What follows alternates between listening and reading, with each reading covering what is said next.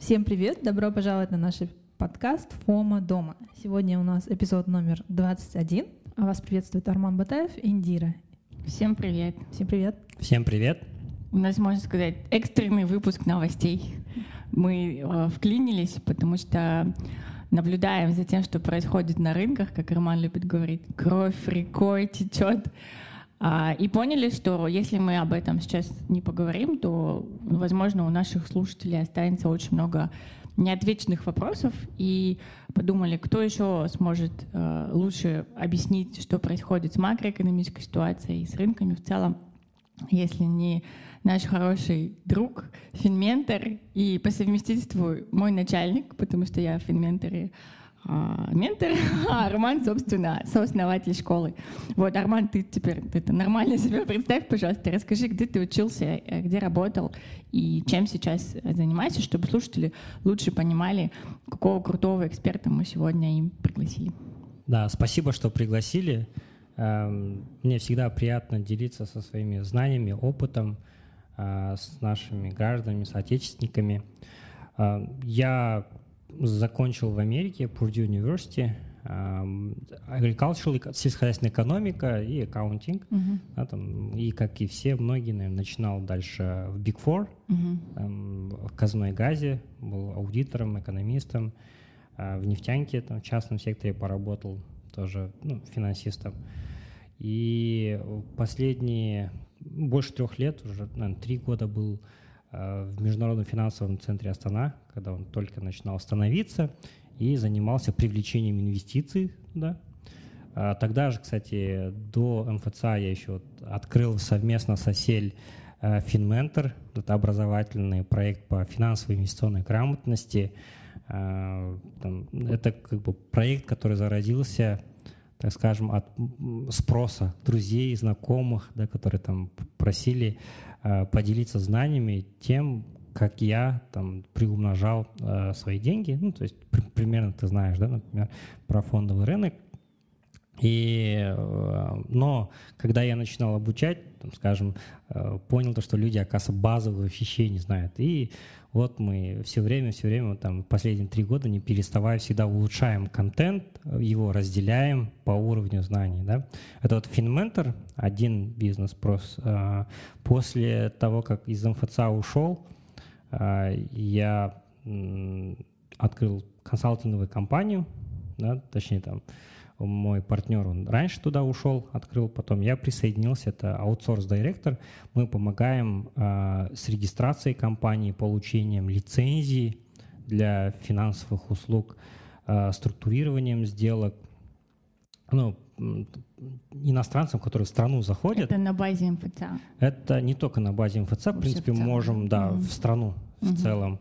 Ну и сейчас вот э, как раз-таки расширяемся в Эмираты, mm-hmm. то есть э, хотим, ну, чтобы клиенты, которые хотят наоборот уже на зарубежные рынки выйти, наши казахи, mm-hmm. их им помогать, э, сопровождать вот эти сделки, расширение. Ну и я получил там отдельно HQB, называется компания Harry Calm Babsman. Это инвестиционная компания на, с лицензией на управление активами Получил ее в начале февраля. Но э, иншаллах, скоро планируем запустить фонд. Это будет фонд первый э, Sharia Compliant э, инвестиционный mm-hmm. фонд, то есть первый в стране, который именно по шариату. А получается, wow. ваши клиенты кто? Это high net worth? Это в смысле Да, это будет high net worth, ага. да, high net worth individual, потому что а, на данный момент в МФЦ все asset менеджеры они получают на high net worth все-таки идет какое-то разделение, то, что ритейл больше у, как бы в общей юрисдикции, mm-hmm. а там идет high net worth. Это потому скольки что, тысяч долларов?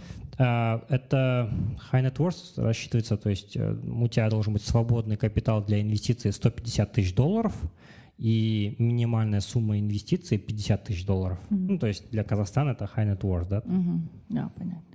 Ну, то есть, условно говоря, если вы а, индивидуальный клиент, да, инвестор будущий, а, у которого есть свободные деньги, 150 тысяч, которые готовы зайти с 50 тысячами долларов, то вот вы Армана клиент. Если у вас там 5 тысяч долларов, то продолжайте копить. А, ну, мы надеемся, то есть, когда приготовится регуляторика, то мы сможем расширить лицензию свою, да. Но на данный момент надо понимать то, что когда ты идешь к ритейлу, у тебя э, кратно возрастают твои затраты, расходы, ну, да, соответственно, да, да. там по EML, KYC и кучу-кучу еще требований, отчетности. Соответственно, самый простой способ начать, да, там вот небольшой, это же небольшая у нас, да, там бутик mm-hmm. условно будет, это начать вот с high net worth, э, потому что все-таки деньги от, там будут, да, основные, ну, да, и потом конечно. только а, расширять линейку, ну, если, э, ну, все хорошо будет. Все Трек-рекорд хороший очень будет. Очень круто, да. Поздравляем и надеемся, что этот э, быстрее и быстрее запустишься, у тебя будет очень много э, клиентов. Но сегодня мы говорим про что, Асель? Какая у нас сегодня адженда? Сегодня у нас э, с Арманом мы хотели поговорить о ситуации в мире, о том, как недавний вот конфликт в Украине, война, которая там идет, влияет на весь мир, угу. о последствиях ковида, о поднятии цен на нефть, об инфляции, да, которая происходит с тенге, да, в том числе. С тенге, долларом, евро, евро. И просто недавно у Армана был очень крутой пост о том, что в сентябре нам будет всем очень плохо. Нет, я не говорил сентябрь, мне кажется, я написал осень, да? А Селя самый консервативный. Так, уже с сентября начнется плохо. Что делать, что делать? Да, еще недавно экономист написал статью про продовольственную катастрофу, да, которая надвигается там, потому что, ну, понятное дело, по понятным причинам пшеницы в этом году будет огромный неурожай, и, собственно, со всеми этими негативными новостями, что нам, простым инвесторам из Казахстана, как это турбулентность, да, экономическую, макроэкономическую, как ее пережить, как к ней подготовиться, что можно сделать уже сейчас, чтобы ну, вот в сентябре было не так голодно и холодно? Угу, да, но мне кажется, а, ответ будет звучать очень банально. Это наращивать свою финансовую подушку. Угу. К сожалению, обратно, ну, последние опросы Национального банка показали то, что э, деньги есть только нет, у 20% да. населения только есть, угу. остальные 80 живут там от зарплаты до зарплаты. Угу. Да? Э, и Хотелось бы, чтобы большая часть населения, а, так скажем, брали ответственность в свои руки и наращивали вот этот запас. Обычно мы рекомендуем от трех до шести месячных, так скажем, потребностей, расходов, да. Да, расходов вашей семьи, чтобы они были э, в депозите, то есть, ну, легко доступны для вас. Но в связи с последними событиями мы... событиями. Да, с январскими событиями. Да, мы, я, я поэтому, мы, я же говорю, мы все время меняем контент, мы понимаем то, что, оказывается, надо часть в кэше держать, там, часть там можно в стейблкоинах держать, да, потому что а, мне кажется, ситуация, вот эта война в России, ну, Украине и России показала то, что насколько можно отрезать там Россию, да, там, россиян, граждан. Поэтому э, надо даже вот эту финансовую подушку, оказывается, диверсифицировать, не только mm-hmm. свой инвестиционный портфель. Mm-hmm. То есть э, ответ на твой вопрос это э, в первую очередь наращивать финансовую подушку, во-вторых, увеличивать количество э, источников дохода. То есть, к сожалению, многие, ну или, по крайней мере, оттуда, откуда там я родом, да, там вот в Павлодаре, да, там, или в тех, из тех районов, регионов, где люди привыкли просто работать на заводе, на одной работе, все. Такой очень советский, да? Да, подход. то есть угу. такой подход, то, что на одной работе человек может там 20, 30, 40 лет, да, там проработать. А сейчас все настолько волатильно, и срок жизни многих бизнесов, он на самом деле очень сокра- сократился. Поэтому э, сейчас уже один, ну, за, за свою карьеру, там, рабочую карьеру, человек может ну, в нескольких индустриях поработать и, самое главное, быстро нарабатывать э, навыки э, и уметь монетизировать свои навыки и ни в коем случае никогда не стесняться этого. А у нас всегда, даже у людей даже в некоторых есть вот это чувство какое-то стеснения, то, что если ты э, помимо от своей работы как-то фриланс еще дополнительно что-то делаешь, то типа как будто ты что-то нарушаешь, да? Наоборот, э, тем самым человек может найти свое призвание. В принципе, даже финментор, то он так появился. Я работал в нефтянке, да, просто свое хобби, которое инвестиции на фондовый рынок, Э, перерос в нечто большее и потом просто поменял вообще индустрию работы, да, то есть с нефтянки ушел э, больше в финансовую индустрию, консалтинг, угу. поэтому возможно такое то, что и я понял то, что это мне нравится, да, это мое, мне нравится помогать людям, мне э, нравится э, так скажем, ну, нести знания, да, да делиться вот угу. знаниями, э, опытом, чтобы люди от этого могли совершенствоваться, что-то новое открывать, избегать каких-то ошибок. Вот мне это доставляет какое-то нематериальное э, удовольствие, да, удовлетворение.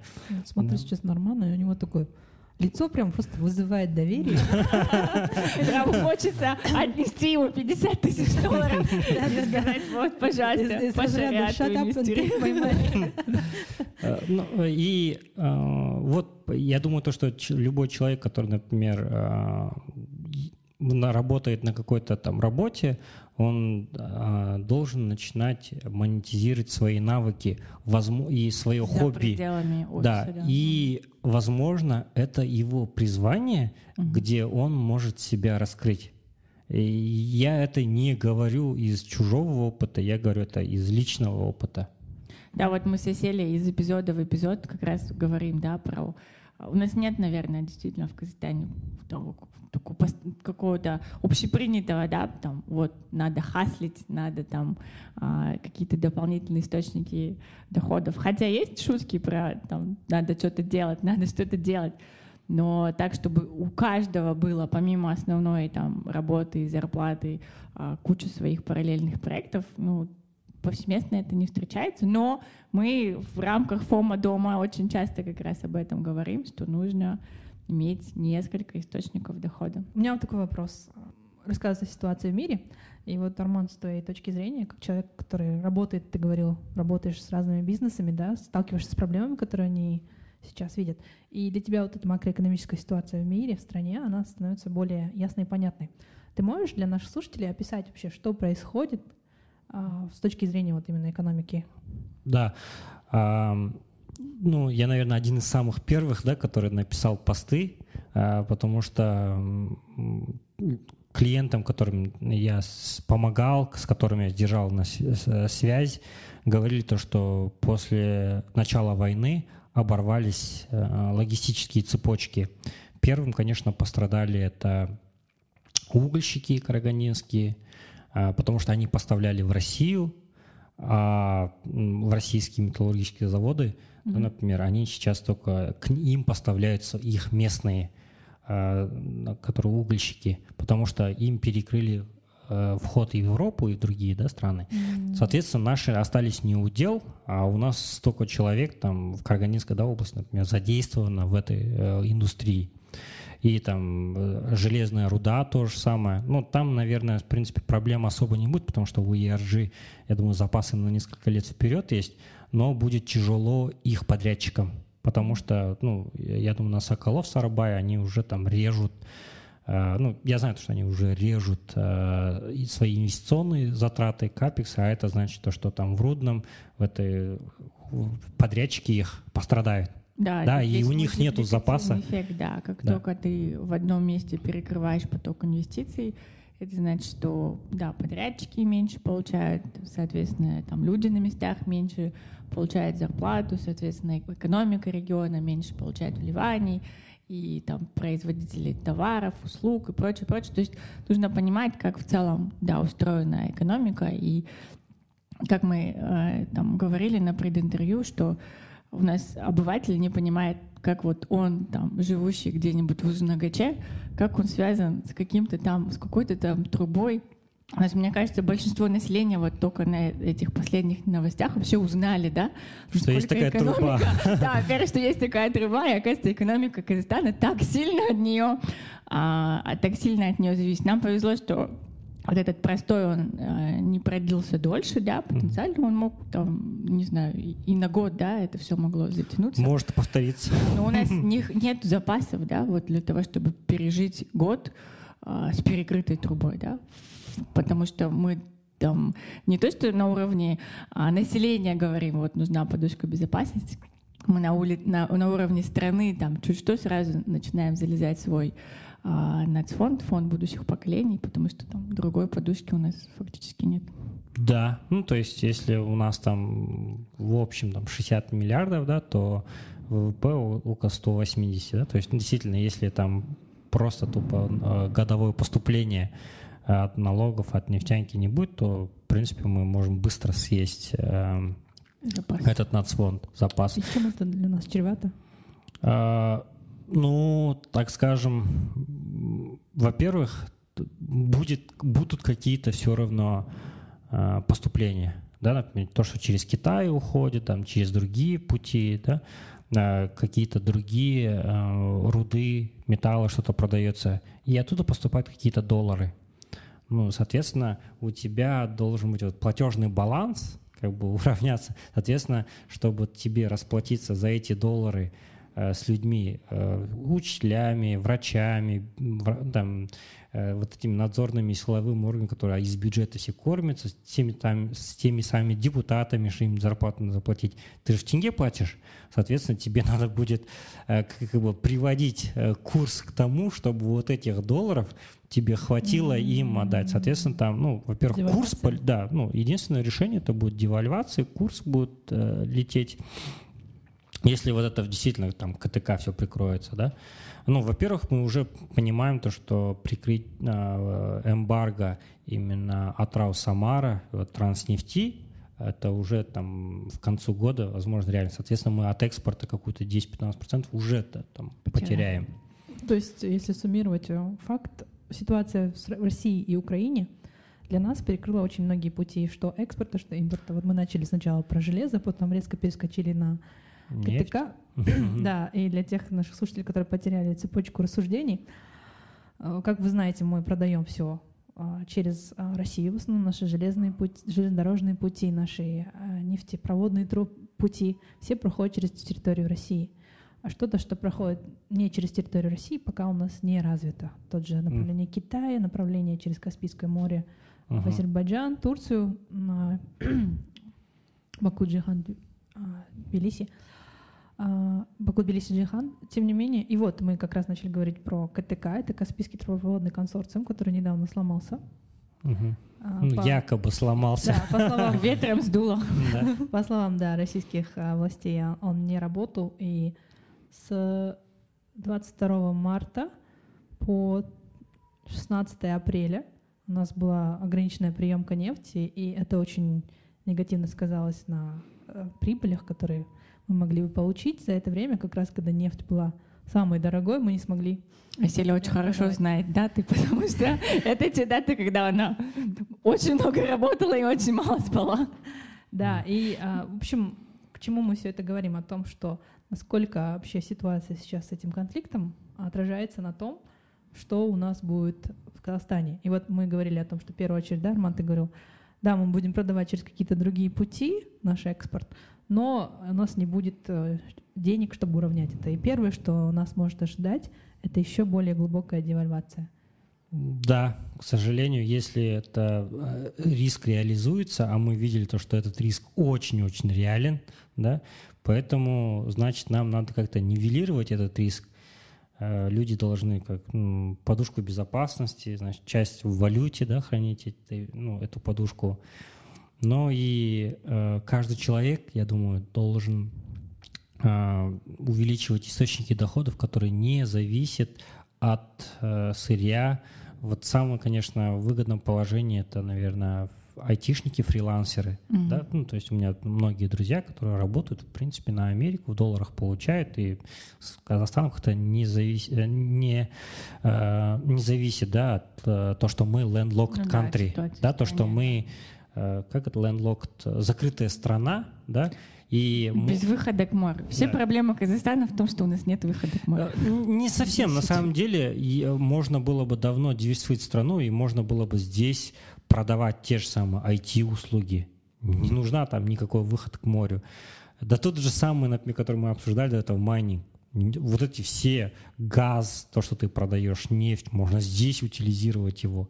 Ты продай, продавай его сразу там э, как конечный продукт, да? Мгм. Вот это же самый Да, да, конечный да, да. продукт. То есть, к сожалению, на- наши не смогли до этого додуматься, а на корню срубили ту э, возможность, которая была бы реально, это реально альтернативное решение утилизации твоей э, экспорта, который ты не можешь, особенно по углю. Мгм. Ты его не можешь уже никуда экспортировать.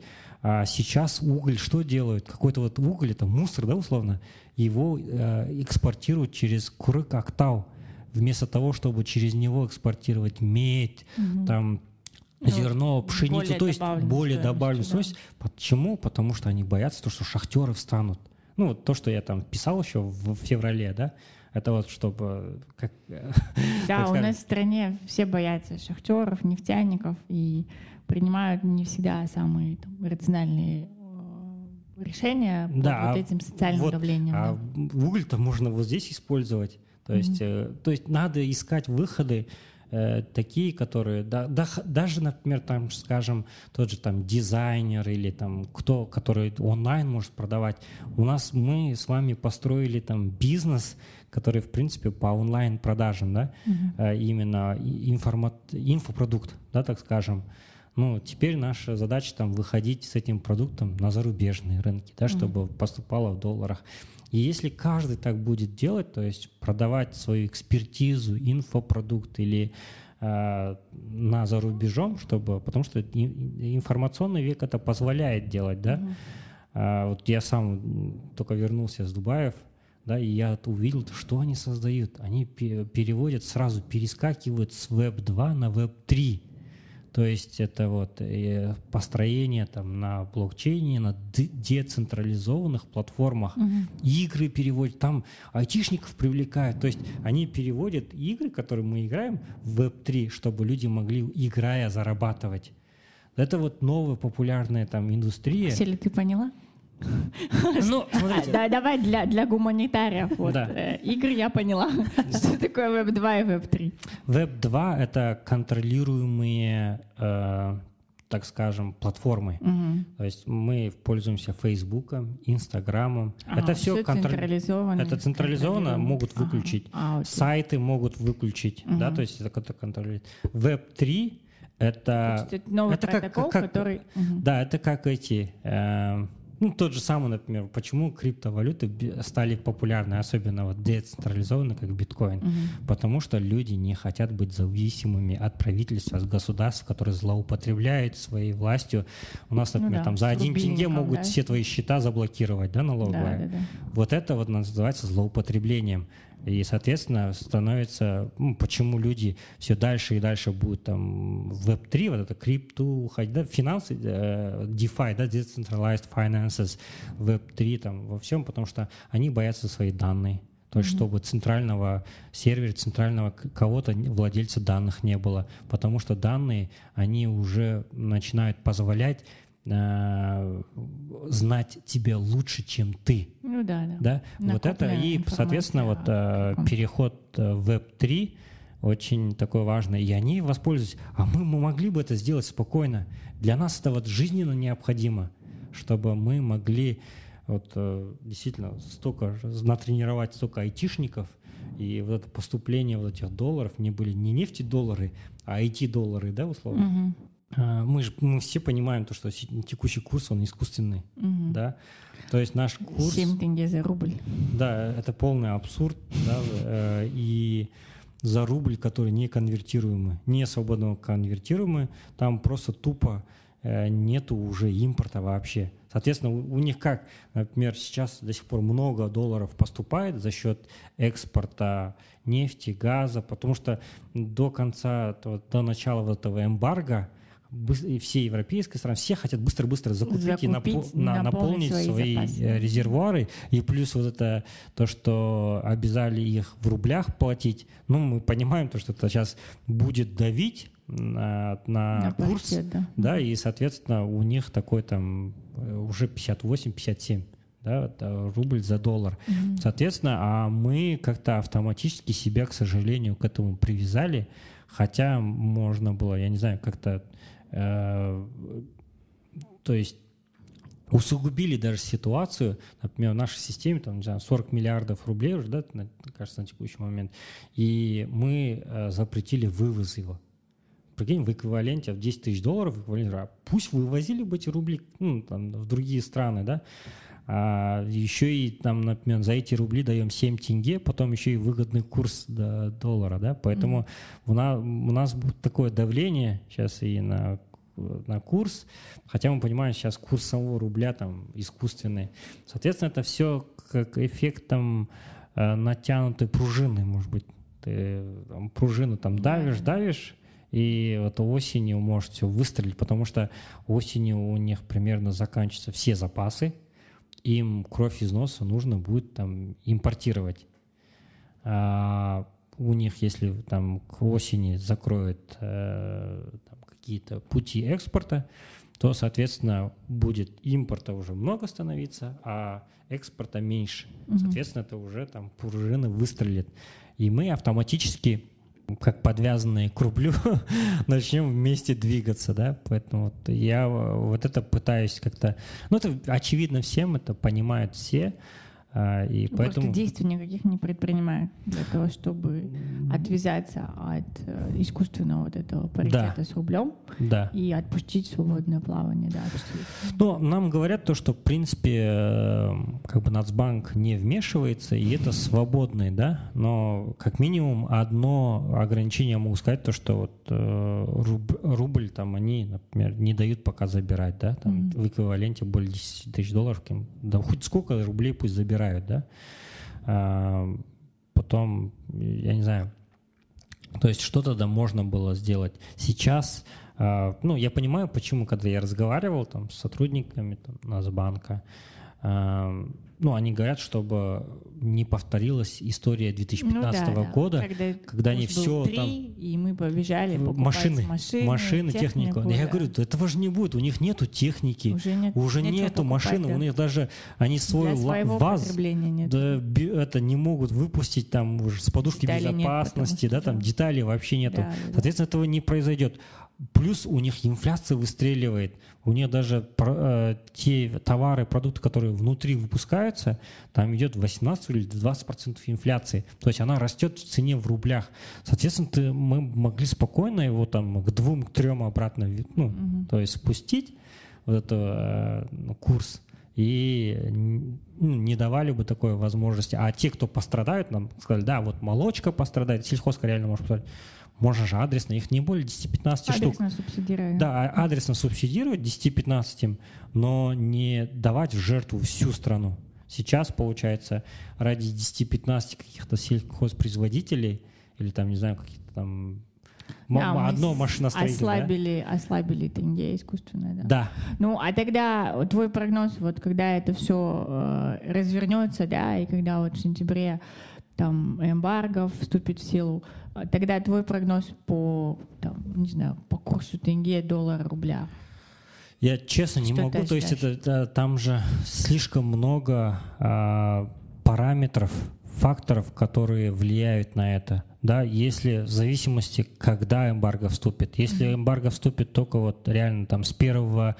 А, э, с 1 января 2023, то значит, например, осенью нормально будет. Осенью еще будет, потому они максимально будут стараться, наоборот, из последних сил закупить больше, угу. то там осенью нормально будет, да, если им до этого не перекроют. А если, например, они сейчас еще больше там буч устроят, да, условно, они могут на это не посмотреть и побыстрее этот эмбарго ввести. Ну, потому что социальное давление будет. Да, да ну, у них же электорат. электорат да, электорат. Говорить, сколько можно финансировать войну в Украине, что, собственно, сейчас Европой делает. Да. да. Есть, а, Соответственно, это и плюс э, непонятно, когда там у них там запасы закончатся и начнут они импортировать, да, там откуда импортировать, согласится ли на это там Китай, в основном же это вот основной истории, как бы выход это заменить все на китайское. Mm-hmm. Вот слишком много непонятных, но я думаю, то, что к осени уже какие-то структурные там, изменения начнут происходить. Но э, хотелось бы просто сейчас, вот почему даже там согласился прийти, э, я не устаю повторять, чтобы люди, наши люди, э, как первое, увеличивали свою финансовую подушку, его ну, делали там Причем, в разных да, валютах валюте и плюс увеличивали источники. И желательно в валюте, а, в валюте и независимо от Казахстана. Угу. Вот это вот, мне кажется, было бы хорошим Очень решением. Крутой, и это мне кажется, посыл, да. Каждый, кто отдельно взятый э, член общества, да, субъект там, домохозяйства может сделать лучшее для своей страны и для себя. Угу. То есть, если подводя итоги, к концу этого года заставит Казахстан тоже оказаться такой очень, хотя мы и не будем под баном, но в связи с э, очень тесными связями с Россией, Казахстан тоже окажется очень законсервированным. Ну, и... ну, у нас уже тоже, на самом деле, э, уже многие э, производители не могут, да, например, мы видели то, что кричат производители там стройматериалов, которые экспортировали, mm-hmm. да, через Россию. Ну, почти весь экспорт через Россию он встал уже. Да. да. Соответственно, единственное горлышко, узкое горлышко, это вот крык октавы. А я вам сказал, вместо вот э, конечного продукта более довольно, там сейчас отправляют уголь, да. Хотя этот уголь можно было бы здесь утилизировать. То есть очень много да, абсурдных вещей. Но это мы понимаем то, что э, на самых верхних э, там уровнях не управляли рисками, не диверсифицировали и нету такого там общий там видение общей картины. Давайте ситуация... вернемся к инвестициям. Да, да, да. Я а то я могу долго рассказывать. в Казахстане, то есть для нас достаточно очень выглядит э, не слишком ярко, и будущее у нас такое немножко темненькое. Но весь мир также, да, сейчас проходит очень сложную а, стадию. В мире огромная инфляция. Люди просто, насколько я вот смотрю новости из-за границы, инфляция, которая достигла в Америке, там стоимость бензина 7 долларов за галлон. Ну, смотри, на самом деле, э, как бы есть э, более крайние примеры. Да, Шри-Ланка, вы, наверное, слышали, да, там что случилось? Нет, нет, не слышал. Все, там бензина нету в стране. То есть просто тупо бензина нету, и у, и у страны нету денег покупать бензин. Сейчас там революция идет. Кошмар. А начинается голод в Египте да, там, mm-hmm. потому что он на украинском там, пшенице. То есть э, Америка не самый хороший пример, э, особенно сильнее пострадает вот эти развивающиеся страны, Юго-Восточная Азия. А наша страна в этом плане, она как бы на очень, ну не то что в более хорошем положении, mm-hmm. потому что ну, ну вы понимаете, в наш, мы, у нас на данный момент самое дешевое, самый дешевый бензин в мире. Да. Да. Он Прям в, в мире? В мире. Ну, он в тройку входит. Он самый, ну, посмотрите, потому что э, как бы у нас для внутреннего для рынка он субсидируется. Да, он субсидируется, нагинают, так скажем, вот этих всех мелких. Да, то, там, что мы могли продавать за рубеж, мы на внутренний рынок ну, отправляем. Ну, да, продают вот эти, цене. там только вот, которые ты, да, где ты работаешь, крупные ACU, вот ACUC, ТШО, там, Карачаганак, они могут экспортировать, а всех мелких заставляют вовнутрь да, mm-hmm. соответственно, а, они, им приходится, там, внутренне, кажется, всегда была а, себестоимость плюс 3% вроде, ну, формула на mm-hmm. внутрянку, ну, ты понимаешь? Ужас. То есть э, себестоимость 3% это... И... Вот, вот и ответ на вопрос, почему у нас э, мы не утилизируем внутри страны. Потому что придерживаем такие низкие цены. Да, ну и газ это вообще сверх, там уже разница, там, кажется, в десятки, сотни раз пошел, да, там 50 тенге за литр газа в мире, когда там такие цены, это Да, еще абсурд. это потом газовые революции, люди, которые на дизеле ездят, возмущаются. Меня всегда это поражает. Люди, вы новости читаете вообще? Вы смотрите, что вообще происходит? Мы сейчас, например, может и хорошо то, что, смотри, э, вот это то, что мы landlocked country, есть плюсы, то есть мы можем себе вот такое позволить, просто взять и у себя внутри сделать такую цену. Mm-hmm. Да, ну, конечно, там вопрос, э, сейчас, конечно, кажется, получше контролируется на границах, раньше там просто перетекал он, сейчас э, я слышал, что намного лучше контролируется, поэтому мы долго можем обеспечивать себя низким бензином и это может дать какое-то конкурентное преимущество, здесь строить какие-то там э, производства, да, но главное, чтобы мы могли найти экспортные там логистику, да, там, особенно mm-hmm. вот в Китае, если сможем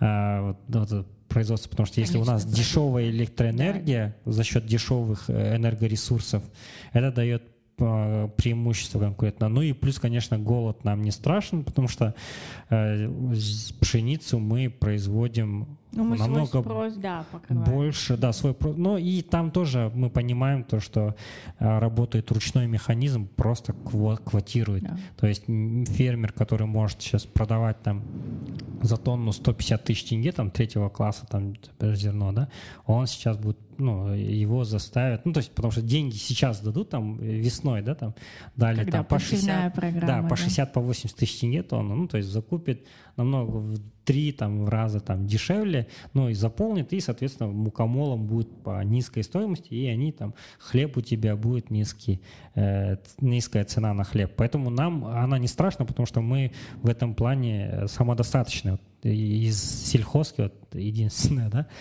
а в других странах там прям очень плохо. Если посмотрите, посчитайте, там Bloomberg, Economist, Wall Street Journal. Зомби апокалипсис рядом. Да, там ситуация, там будет много революций происходить, потому что все революции, они от голода. Да, там, в других странах. Поэтому а, да. Вообще у меня вопрос к Арману был сейчас, сейчас э, коррекция или медвежья фаза, но в свете того, что Арман сказал, мне кажется, мой вопрос очень неуместен. Нет, давай, да, ну, вернемся. Вот, да, а то я превращусь скоро в доктора Дума, реально. Новый Нуриэль Рубини.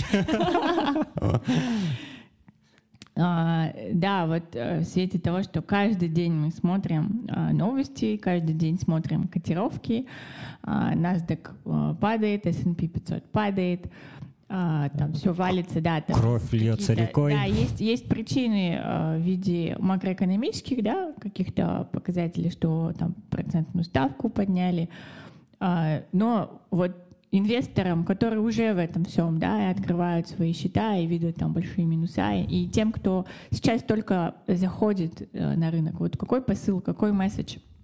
Это надолго с нами, эта медвежья фаза затянется, да, после очень долгого а, бычьего периода. Или это такая кратковременная коррекция, после там стоит только справиться с инфляцией, стоит справиться с какими-то макроэкономическими рисками, и мы вернемся вот в то бычье ралли, которое мы наблюдали последние там несколько лет. Угу. Что ты думаешь на этот счет? Ну, э, здесь точно так же, как э, с курсом, да, наверное, слишком много движущихся механизмов, угу. которые, например, один из них ты назвала, это повышение э, ключевой ставки. Ну, они его повышают, потому что э, инфляция стреляет. Инфляция ну, а инфляция стреляет, потому что идет война, и энергоресурсы. То есть э, если, если эмбарго вступит, а, рынок не сможет заместить такое большое количество а, там они, кажется, в день, в, сут, в сутки экспорт России, мы 1 миллион баррелей, да, в сутки, кажется, они 11. Да, да, Что-то примерно такое. И, соответственно, ее заместить, ну, никто не сможет, да, там, по крайней мере, в ближайшие пару лет. Соответственно, э, по газу тем более. Угу. Да? Э, поэтому будут стрелять, ну, газ напрямую влияет на удобрения, уже там обанкротились производители удобрения. Калины, вот это азотные, вот эти. Соответственно, если удобрений нету, э, мы как страна тоже не понимаем роль удобрений. Мы потому что их не пользуемся же особо, а весь мир — он настолько там, я, так скажем, использовал свои земли, они без удобрений уже там угу. ничего не вырастет. Соответственно, ну, ты же понимаешь, как экономист, что э, продукты питания это не эластичная вещь. Ну, да. То есть она чуть-чуть его не будет хватать, это даже похуже, чем commodities, да, угу. там цена будет выстреливать. Э, я не знаю, смогут ли, например, там ставками удержать инфляцию, потому что там больше причина-то не, уже не много шальных там свободных напечатанных денег, а там а, объективное да, спрос и предложение, да. А, ну и, например, то, что на фондовом рынке происходит, мы видим то, что а, производители, ритейлеры не могут перекладывать на людей. Люди уже они осознают то, что больше уходит на бензин, то, что надо фин-подушку, то есть начинают больше сберегать и резать там. Особенно хороший пример по Netflix был. Да, ага, там, да, то да, есть да. люди начали в первую подписки. вещь ненужные вещи, подписки сокращать, да, то есть, ну и это будет дальше уходить там, как бы на какие-то софты уходить, да, там, ну, поэтому и growth stocks сильнее, да, пострадали в последнее время. Все понимают, что даже а, стоимостные компании вот mm-hmm. в этом всем замесе переста перестают приносить ту доходность, которая от них ожидается, и уже даже стоимостные компании начинают э, терять свои цене. Target, Walmart угу. и прочие стоимостные гиганты. Но здесь смотри, э, есть же еще правило такое, например, э, все-таки медвежьи циклы, они намного короче, угу. чем бычьи, да? Насколько короче? Ну, в три раза, да, где-то, наверное. А сколько? Ну, то есть, если... В годах. Ну, сейчас это очень тяжело, я же говорю, то есть слишком много непонятно, потому что ну, на, на рынке идет... Нет, обычно же нету, там, условно, там, война. Да, да когда... Э, нет, не, не было такого, что сумасшедший царь в России просто перестает поставлять нефть и газ всему миру.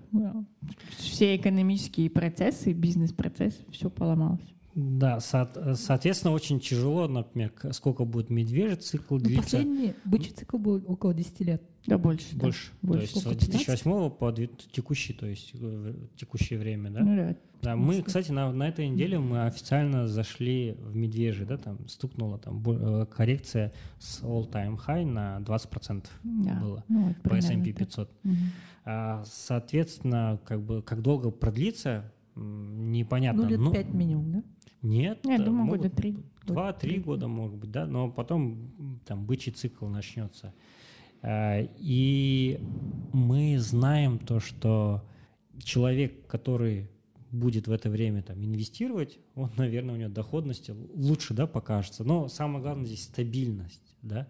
Например, условно у тебя зарабатываешь тысячу долларов, да, откладываешь 200, и каждый месяц там 200 условно направляешь на инвестицию, да, у тебя там медвежий цикл у тебя падает, но ты усредняешься, и потом, когда там бычий цикл начнется, у тебя там доходности там нормально могут вырасти. Ну, то есть ты а, придерживаешься позиции, что вне зависимости от того, какой сейчас цикл экономики, а, продолжать инвестировать те же, в тех же пропорциях в свои там текущие портфели. Да. Ну, а что насчет вот всех вот этих вот переобуваний, да, когда люди из акций переходят в commodities, в облигации, из акций роста переходят в акции стоимости, то есть ну, на ходу переобуваются. Я помню, я смотрела недавно а, как раз насколько меняются динамика активов под управлением, uh-huh. и получается действительно из э, самые большие оттоки из как раз индексов э, с акциями стоимости, да, из, из фондов э, акций роста, да, то есть mm. люди просто голосуют своими деньгами, то есть они просто изымают деньги из этих фондов и переводят их там и э, в облигации, и в стоимостные компании. Ну, есть ли смысл вот как это если ты агрессивный долгосрочный инвестор, есть ли смысл менять коней на переправе? Что ты думаешь насчет вот этого? Сам а, так делаешь? Я, я, в, основном, то есть э, сейчас происходят какие-то структурные изменения, угу.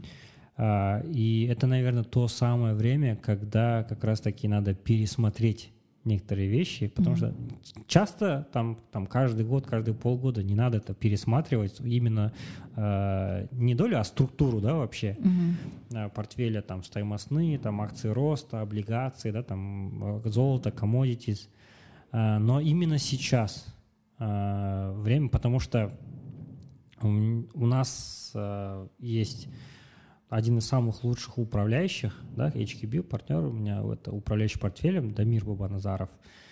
А, и Ты он... его переманил из Энтрес? Да. Да, мы вместе. Перекупил. Мы вместе, мы вместе партнеры открыли.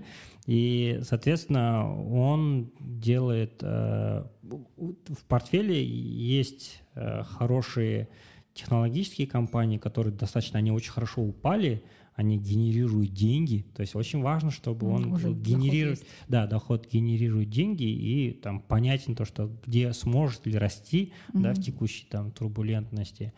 А, но, э, так скажем, есть commodities, есть стоимостные тоже. Mm-hmm. То есть, соответственно, э, ну и, конечно, драгметаллы. Так увеличили долю, mm-hmm. да, они появились в портфеле. Если там раньше мы большинство ставок делали, там, если даже на его а трек-рекорд посмотреть, там фонды э, роста а, а, которые были в Центросе, да, которые он управлял, там были в основном технологические, угу. то сейчас я смотрю а, внутри... Более безопасность. Да, более безопасность, угу. там появились э, ну, commodities, драгметаллы, стоимостные. А вот расскажи а, нашим слушателям, что именно из commodities это? А, из commodities медь, угу. да, то есть у нас есть э, уран. есть прикладные, да, такие? Да, то есть э, то, что будет э, расти, платина, э, то, что будет расти в экономике, где будет переход э, к электрическим машинам, да, то есть э, там большая то потребность. такой макротренд это именно. Да, да, там мы видим то, что спрос предложение. Спрос. Угу. Да, то есть большой спрос и недостаточно предложения меди, там дальше 30-х годов, кажется. Соответственно, вот на макро вещи смотришь угу. а, и а, драг-металлы это сильвер, серебро, золото, угу. которые, в принципе, мы считаем, что сейчас время, это наверное, подошло. Хедж, да, это хедж. Угу. Ну, окей, смотрите, подводя итог, то есть, да, есть э, официальное понимание, да, ну, не официально, но все есть понимание, что нам сейчас нужно будет эту э, фазу медвежью пережить, пересмотреть свой портфель долгосрочный, структурный, да, то есть если вы там очень агрессивный а, инвестор, который все это время сидел только в тех стоках там, растущих компаний, возможно, пришло время это пересчитать, да, свой там аллокацию портфеля пересмотреть. Да, просто новые деньги, которые ты ежемесячно Более направляешь, да. то есть направить э, уже так скажем, не только в, если ты, например, каждый месяц у тебя там отправлял 200 баксов и 80% из них угу. в ТЭК и там 20 там в облигации и золото, то сейчас, наверное, там надо чуть-чуть пересмотреть то, что, ну, что ты будешь закупать ежемесячно. Угу. Да, очень крутой совет и с точки зрения там, прикладных да, вот, э, да, материалов. Я всегда говорю, сначала смотрите там, макроэкономические прогнозы, смотрите, какие отрасли будут качать в будущем, где это нехватка, и уже анализируйте отдельные ETF.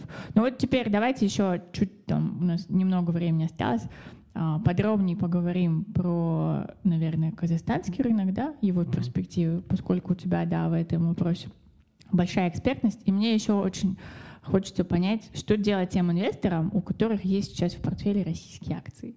Угу. То есть э, вот какие дальнейшие шаги переждать там или что? А там, кроме того, как переждать, никаких вариантов и ну нету? Да, но то есть абсолютно. В дальнейшем, да. То есть, ну, я, если честно, немножко удивлена, там, э, смотрю портфели э, ребят, и я вижу ну там люди покупали Сбербанк, mm. Газпром, Норникель. Ну ладно, Норникель там это отдельная история. Но оказывается, для меня это, если честно, большой был сюрприз, что многие казахстанские инвесторы а, достаточно большую долю аллоцировали на российский рынок, да? Большая доля аллокации на российские рынки связана с информационным полем.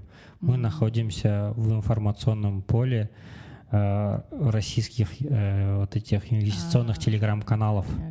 То есть очень большой приход в телеграм-каналы, и там очень много инвестиционных гуру. Ну, в принципе, там вещи очень хорошие, действительно, да, там. Э, и действительно была недооценка российских бумаг, и мы теперь поняли, почему она была.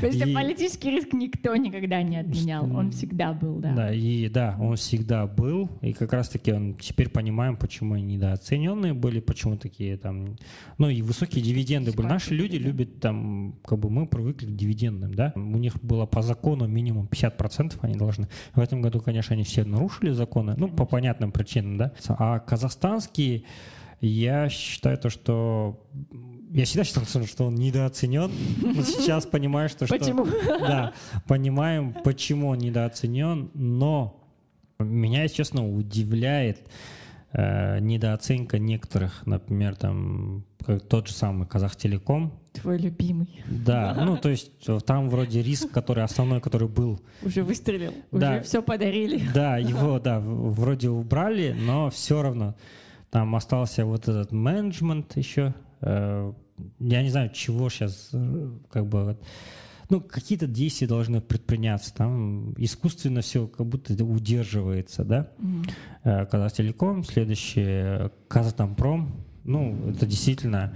я, я так смогу сказать, там, Казахстан может пострадать, но Казатомпром будет последним mm-hmm. потому что он играет Конечно, слишком большую доль, да, роль да. Э, в мировой Когда цепочке. Ты занимаешь 40% э, рынка, и плюс у тебя вся выручка валютная, да, ну как-то ты достаточно хорошо сидишь, по идее. Да, ну и его э, там не нужно, то есть как миллионами тонн, как нефть гнать, гнать да?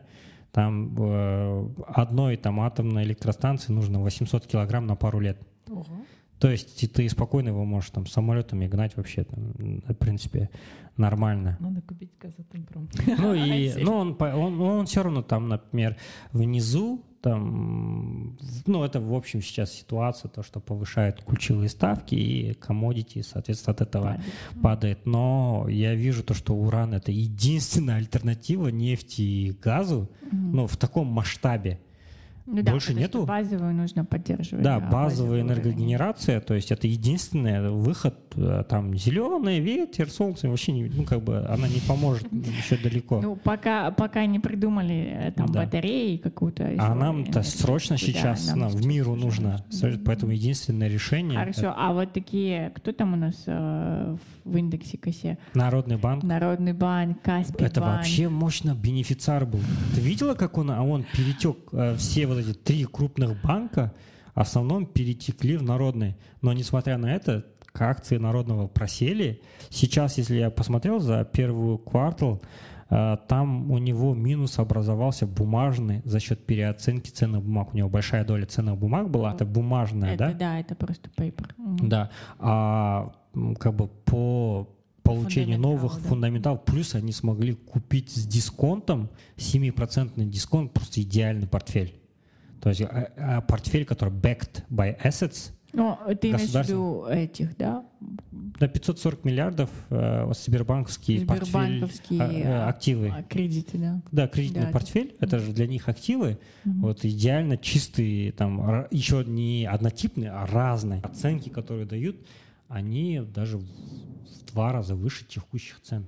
В общем, послушав Армана, мне стало страшнее, чем было. Грустно. Грустнее. Ну, на самом деле, мне кажется, что э, у нас очень думающая аудитория, да, Фома дома, и я думаю, что каждый для себя выводы сделает сам, как эту информацию применять, да, уже сегодня, что делать, а, если вы планировали там, не знаю, дорогой той провести а, в сентябре, да, то с учетом вот этих не самых радужных перспектив, ну, наверное, настало время чуть-чуть затянуть пояса, более э, прагматично отнестись к своим денежным потокам, как расходной части, так и доходной части. В плане инвестиций эти изменения глобальные, которые сейчас происходят, возможно, там развивающиеся рынки э, станут каким-то бенефициаром, да? Эти, потому что, ну, как минимум, вот эти ресурсы, они сконцентрированы на в развивающихся рынках.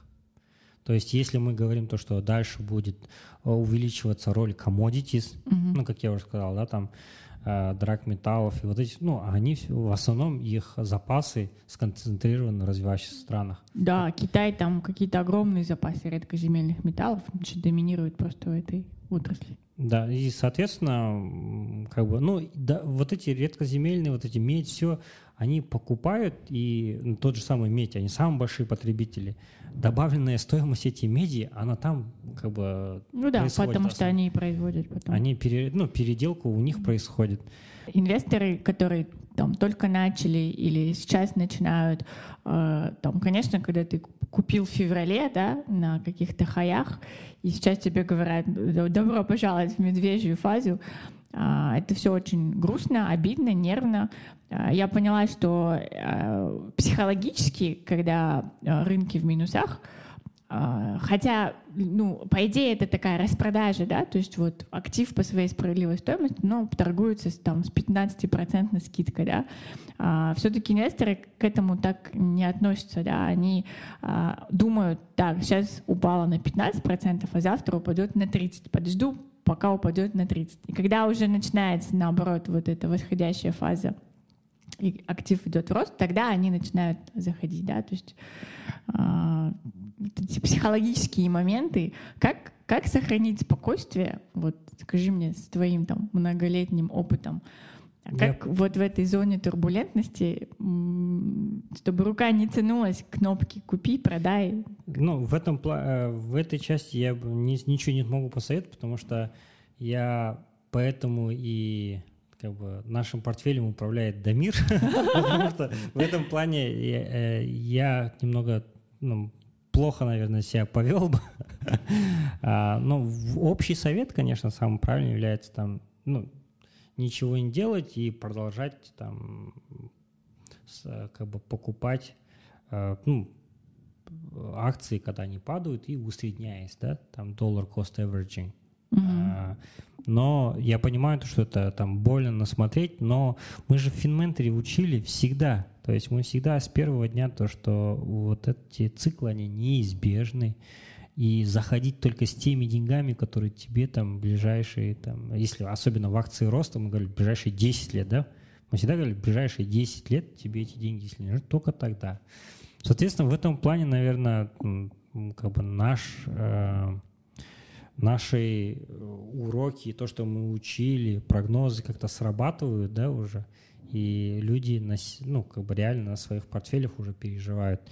И здесь хотелось бы сказать то, что самый главный враг инвестора — это он сам, да. В каком плане? То, что не надо делать лишние резкие движения — такие моменты, когда да, вот кровь льется, там твоя акция, например, на 10%. Ну, мы сейчас видим то, что даже голубые фишки могут проседать там на 10% спокойно, да, там в день туда-сюда. Угу. И, э, наверное, там не надо лишний раз э, как бы от этого париться. Если ты видишь, что ничего фундаментально не поменялось э, в, ну, в бизнесе этой компании. Да, в бизнесе этой компании или там в индексе, то keep там ну, buying, да, чтобы усредниться. Для тех, кто там действительно на хаях закупил, наверное, рекомендация, ну, главное, чтобы это было не на маржу, да, ни в коем случае никогда да, на да. кредит, на заемные деньги не покупайте то все остальное можно перешить спокойно. Да, в принципе, надо э, забыть про него, закрыть, и пока там рост да, не начнется. Да, закрыть в смысле не, не портфель, закрыть приложение да. и не заходить туда. Да, не заходить да. туда и занять себя чем-то. Вот, а, Найдите второй источник дохода в конце концов. Я, я, реально, это не шутка, это казалось, казалось бы смешно звучит, но это, это работает. То есть ты э, занят чем-то, и ты просто там забыл про портфель и живешь своей жизнью и э, увеличиваешь источник доходов, как бы, ну и нервы в порядке, да. Mm-hmm. А, ну, рано или поздно оно вырастет, потому что, как мы сказали, там исторически доказано, что бычьих циклов она дольше длится. Да-да-да. И в среднем, ну, мы видим то, что, блин, деньги так обесцениваются, то что кэш из трэш, да, там, как говорит Рэй а, и, соответственно, как бы инфляция, там, обесценение доллара сделают свое дело, и ценные бумаги, они по-любому вырастут. И на этой позитивной ноте Я думаю, что Да, можно подводить итог сегодняшнего эпизода. Спасибо большое, Арман. С тобой всегда очень приятно общаться, столько инсайтов. Я думаю, что даже те, кто э, там, не интересуется экономикой Казахстана, макроэкономикой, сделали для себя сегодня очень практичные выводы. А, там, пожалуйста, сохраняйте спокойствие, пристегнитесь, да, мы там входим в зону турбулентности, но плюс этого всего, что это будет там, недолго, может быть, будет больно, но когда-нибудь это обязательно закончится. Закончится и война. Я очень искренне верю, что добро победит зло. Вот, и что мы, я надеюсь, с наименьшими экономическими потерями из этой а, неприятной для всех ситуации выйдем. Всем большое спасибо. До свидания. Пока-пока. Качество звука в этом эпизоде обеспечено Фондом социального развития Назарбаев университета. Спасибо, до скорых встреч.